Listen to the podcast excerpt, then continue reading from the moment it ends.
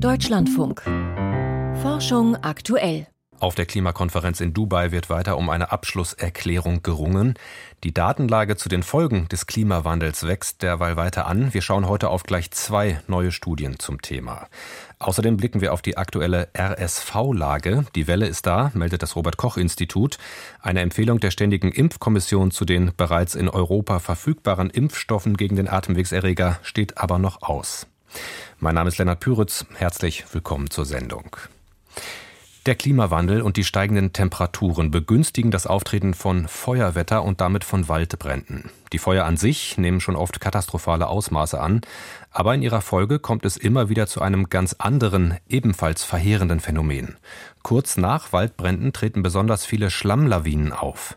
Was das eine mit dem anderen zu tun hat und wie sich die Folgen abmildern lassen, das ist heute Thema einer ganzen Vortragsreihe auf der Jahrestagung der amerikanischen Geowissenschaftlichen Union in San Francisco. Monika Seinsche hat die Einzelheiten. Am 4. Dezember 2017 brach im Süden Kaliforniens ein Feuer aus, das sich innerhalb weniger Wochen zum damals größten Waldbrand in der Geschichte des Bundesstaates entwickelte. Das Feuer verbrannte eine Fläche halb so groß wie das Saarland und tötete zwei Menschen direkt. 23 weitere verloren erst nach dem Feuer ihr Leben, als gewaltige Murgänge die verbrannten Hänge hinunterrasten und Straßen und Häuser unter Schlamm, Geröll und Felsbrocken begruben. Matt Thomas vom US-amerikanischen Geologischen Dienst untersucht genau solche Murgänge nach Waldbränden. Sobald es auf einem steilen, stark verbrannten Hang anfängt zu regnen, steigt die Gefahr für Sturzfluten und Murgänge. Es braucht kurze, sehr intensive Regenfälle direkt nach dem Ende des Waldbrandes. In Kalifornien und dem gesamten Südwesten der USA treten Murgänge jedes Jahr nach Ende der Waldbrandsaison auf. Ähnlich sieht es in Teilen Asiens aus und in Südeuropa.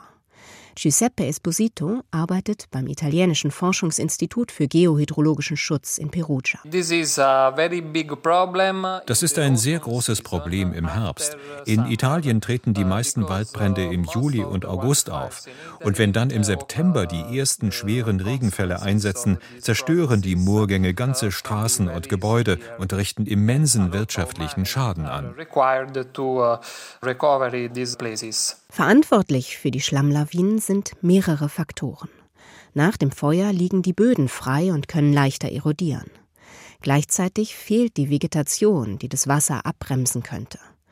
Und dazu kommt noch ein weiteres Phänomen, vermuten die Forscher.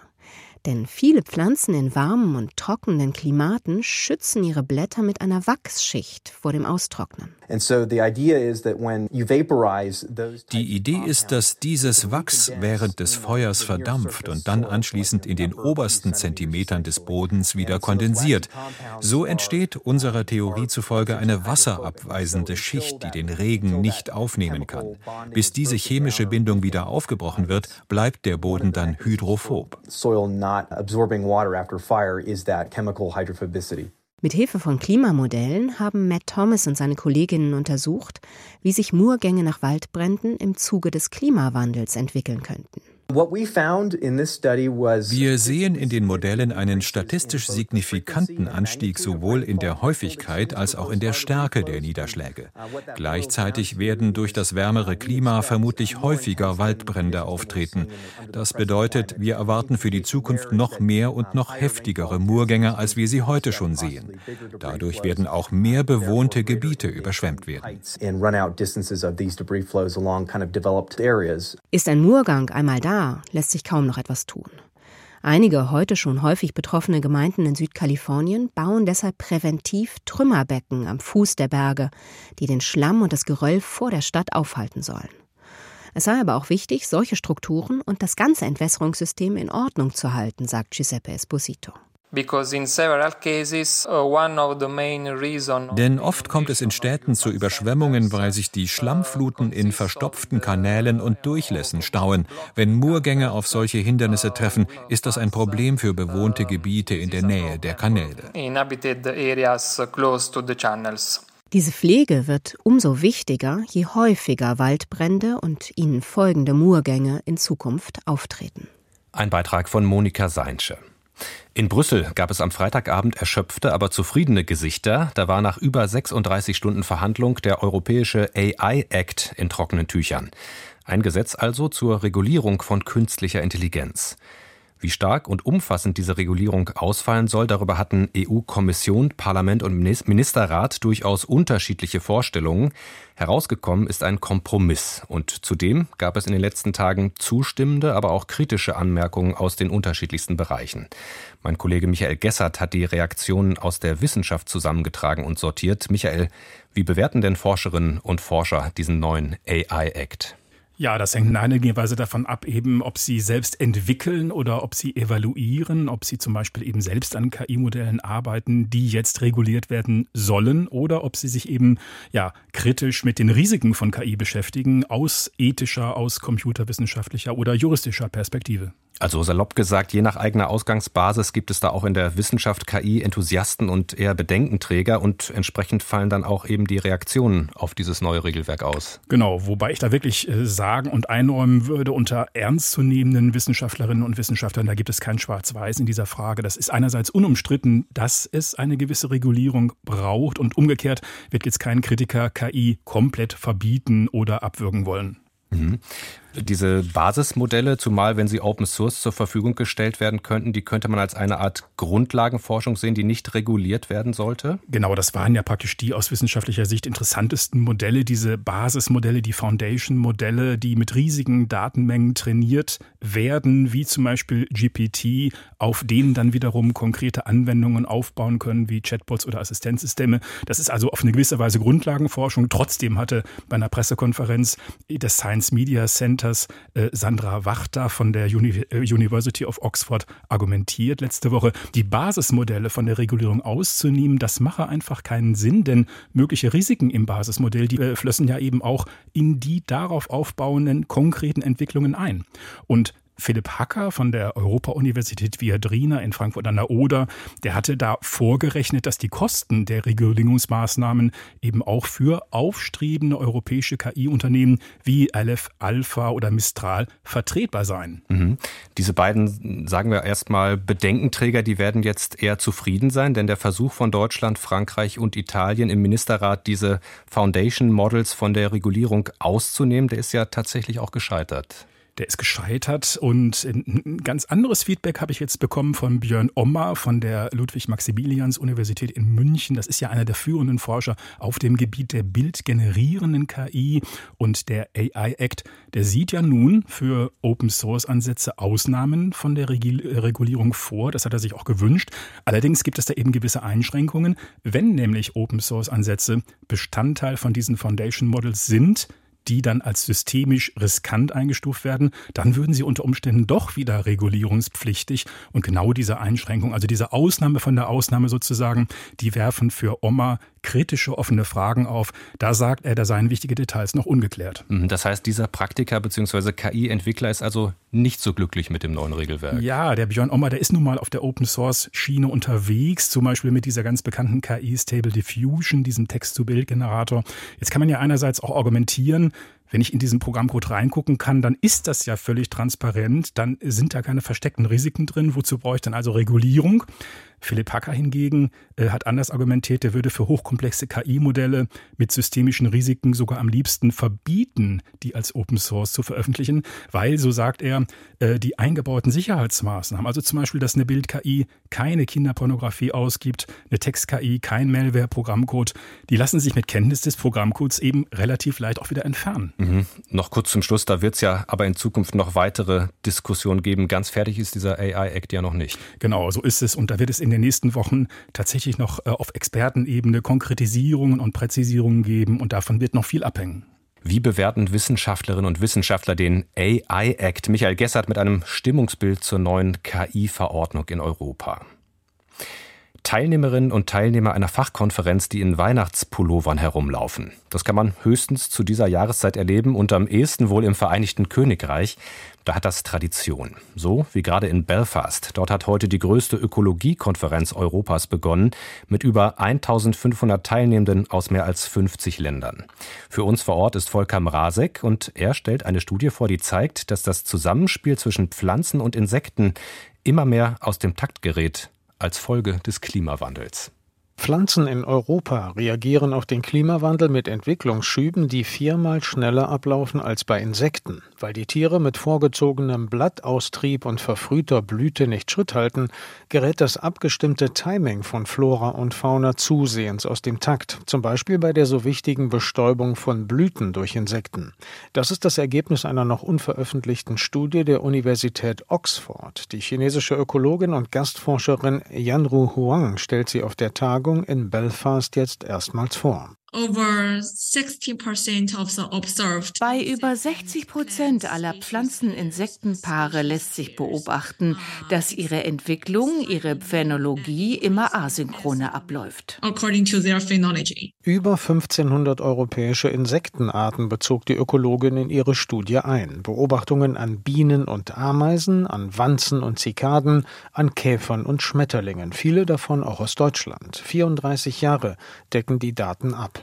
Dass die Insekten ihren pflanzlichen Partnern hinterherhinken, ergab der Vergleich mit Satellitenbeobachtungen. Aus dem All lässt sich nämlich gut verfolgen, wann die Vegetation in Europa im Frühjahr ergrünt. Und dass das immer früher geschieht, das spricht für einen beschleunigten Blattaustrieb und eine forcierte Entwicklung der Pflanzen in der Vegetationsperiode. Bei den Pflanzen hat sich die Entwicklung um fast vier Tage pro Jahrzehnt beschleunigt.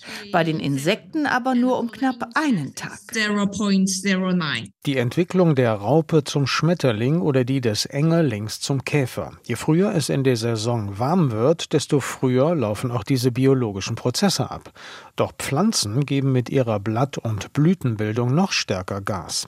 Warum das so ist, erläutert Roberto Salguero Gomez. Der Spanier hat die Studie betreut. Er ist Professor für Ökologie an der Universität Oxford.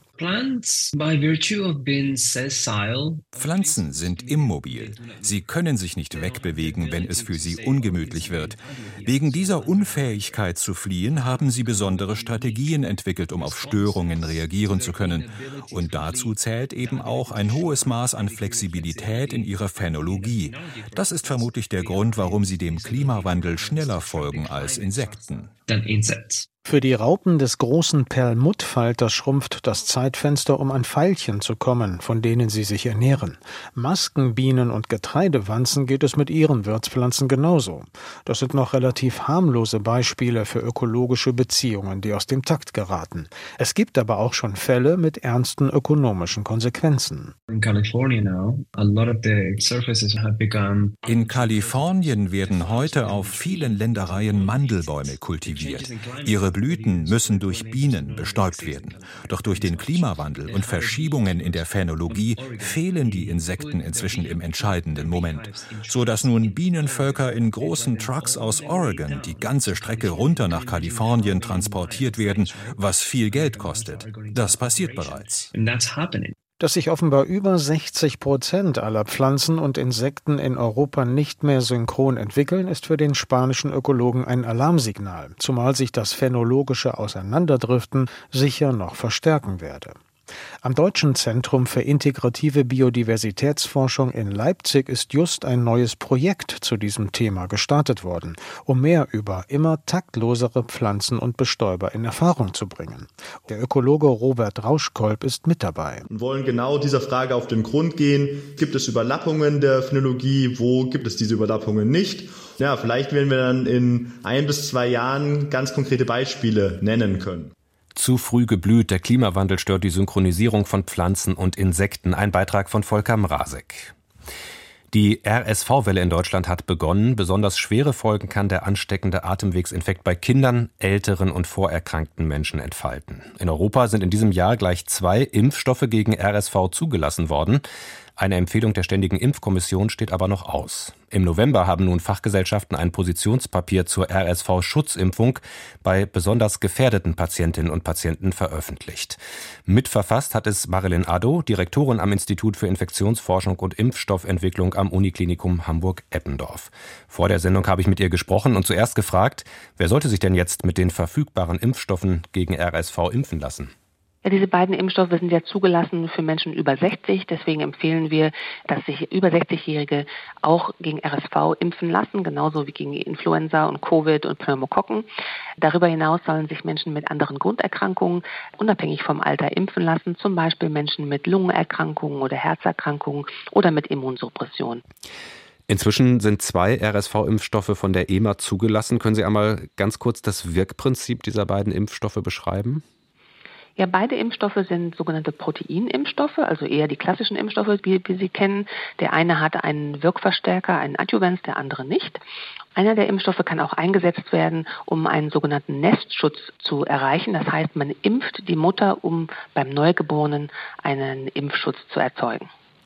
Speziell um diesen Impfstoff gab es Diskussionen, zum Beispiel im Frühling eine Diskussion um das Risiko von Frühgeburten. Wie ist da inzwischen die Studienlage und wie schätzen Sie das Verhältnis von Nutzen und Risiken dieses Impfstoffs speziell für Schwangere ein? Ja, die Wirksamkeit des Impfstoffs ist ja eigentlich sehr gut dokumentiert mit zwischen 70 und 80 Prozent, je nach dem Endpoint, den man sich anschaut. Und es wurden sehr umfangreiche Sicherheitsfragen dort geklärt, also über Komplikationen in der Schwangerschaft etc. Und es gibt ein Signal, das ist ein 1 Prozentpunkt höhere Frühgeburtenrate, aber das ist nicht statistisch signifikant in der Studie und es ist auch niedriger insgesamt in der Studie als die zum Beispiel die Frühgeburtenrate in den USA. Deswegen ist da die Datenlage noch nicht ganz geklärt. Das ist bewertet als kein Unterschied zwischen Impfung und Placebo.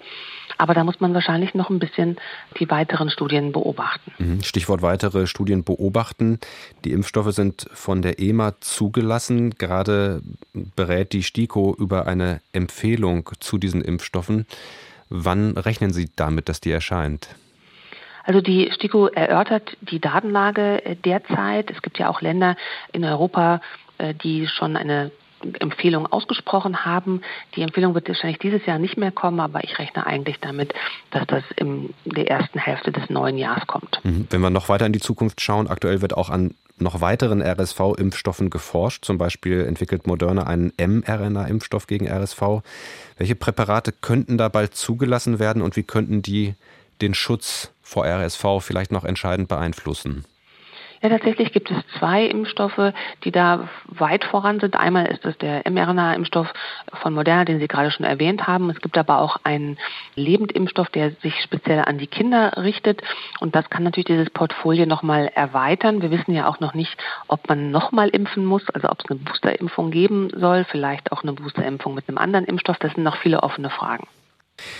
Neben den Impfungen, über die wir jetzt gesprochen haben, gibt es auch Antikörperpräparate zur passiven Immunisierung gegen RSV. Palivizumab gibt es schon länger und seit kurzem ist auch ein zweites Präparat in Deutschland verfügbar, das heißt Nirsevimab. Wann sind das sinnvolle Alternativen zu einer Impfung? Ja, diese monoklonalen Antikörper können halt eingesetzt werden, wie Sie schon sagen, zur passiven Immunisierung. Und dieser neue Antikörper ist ein rekombinanter Antikörper, der eine sehr lange Halbwertszeit hat, den braucht man in der RSV-Saison nur einmal zu verabreichen. Und der richtet sich an äh, Frühgeborene vor der 36. Schwangerschaftswoche oder Kinder, die weniger als sechs Monate alt sind, zu Beginn der RSV-Saison. Und die kann man damit sehr gut schützen und quasi Atemwegsinfektionen, die halt zur Hospitalisierung führen können, damit vermeiden. Auch Kinder mit anderen Erkrankungen, Lungenerkrankungen oder Herzfehlern, für die ist das wirklich eine ganz gute Alternative. Impfstoffe und Antikörper gegen RSV. Wir haben mit der Infektiologin Marilyn Addo über die Studienlage dazu gesprochen. Und hier geht es weiter mit Michael Stang und den Wissenschaftsmeldungen von heute. Langlebige FCKW sind seit vielen Jahren wegen ihrer ozon- und klimaschädigenden Wirkung verboten. Deswegen kommen in Kühlschränken alternative Kältemittel zum Einsatz, die nur eine kurze Lebensdauer in der Atmosphäre haben, sogenannte Hydrofluorolefine oder kurz HAFOs. Ein Team des CNRS berichtet nun im Fachblatt PNAS, dass auch diese Chemikalien klimaschädlich sein können. Denn manche von ihnen bilden, wenn sie mit Ozon reagieren, das langlebige Treibhausgas Fluoroform. Diese Erkenntnis stellt die Einstufung der HARFOs als klimafreundliche Chemikalien in Frage. Das Absetzen der Abnehmspritze führt zu einer Gewichtszunahme. Das zeigt eine Studie im Journal of the American Medical Association, für die ein internationales Team den Wirkstoff Tirzepatit untersucht hatte, der kürzlich in den USA zur Behandlung von Fettleibigkeit zugelassen wurde. Bei dem Projekt erhielten 600 übergewichtige Personen ein halbes Jahr lang das Medikament. Im Schnitt verloren die Testpersonen dabei 21 Prozent ihres Gewichts. Danach bekam die Hälfte der Teilnehmenden für das folgende Jahr weiterhin das Medikament verabreicht, die andere Hälfte hingegen ein Placebo.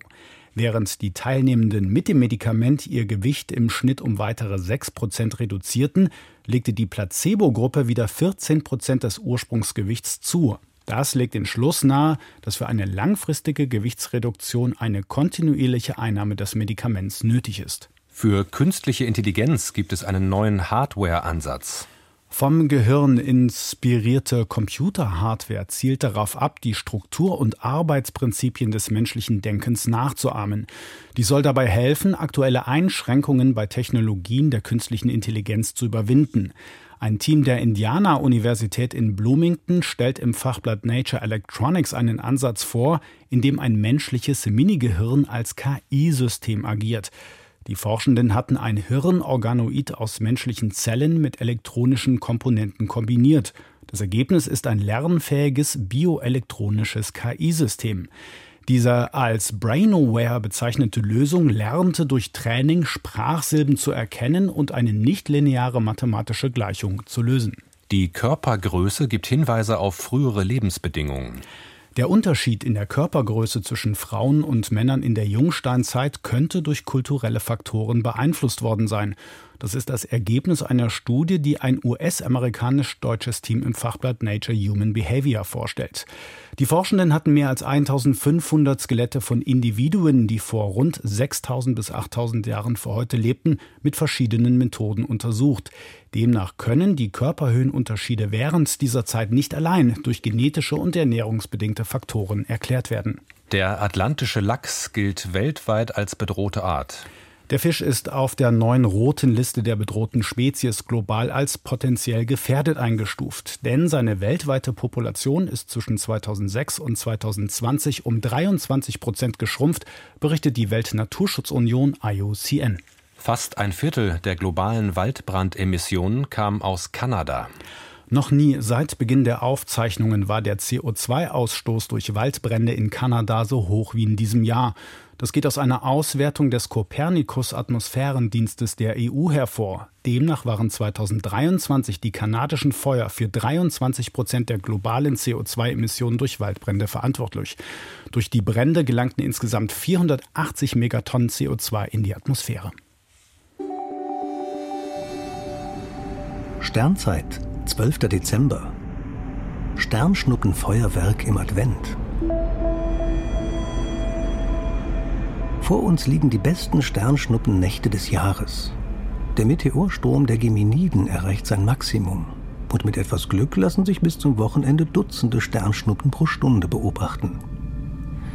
Die Leuchtspuren scheinen aus dem Sternbild Zwillinge, lateinisch Gemini, zu kommen. Es steht ab etwa 20 Uhr hoch genug am Osthimmel. Die Geminiden huschen dann die ganze Nacht hindurch über das Firmament und verschwinden erst in der Morgendämmerung. Einfach von einem möglichst dunklen Standort aus hoch an den Himmel blicken und etwas Geduld haben. Dann gibt es fast eine Sternschnuppengarantie. Die beste Nacht ist die auf Freitag. Etliche Exemplare sind recht hell. Zudem sind die Geminiden vergleichsweise langsam. Zwar treten auch sie mit rund 125.000 Kilometern pro Stunde in die Atmosphäre ein, aber das ist nur halb so schnell wie die Perseiden im August. Die Leuchtspuren sind somit etwas besser zu sehen und die Geminiden sind viel zahlreicher als die Perseiden. Die sind vor allem deswegen so bekannt, weil sie in lauen Sommernächten zu bestaunen sind. Jedes Jahr im Advent kreuzt die Erde die Bahn des Kleinplaneten Phaeton. Der ist offenbar ein erloschener Komet und hat viele Staubpartikel und Steinchen hinterlassen. Treten die in die Atmosphäre ein, sehen wir das als Sternschnuppe.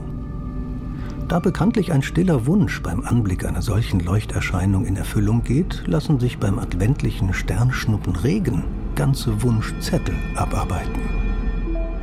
Vor uns liegen die besten Sternschnuppennächte des Jahres. Mit dieser leuchtenden Aussicht endet diese Ausgabe von Forschung aktuell. Mein Name ist Lennart Püritz.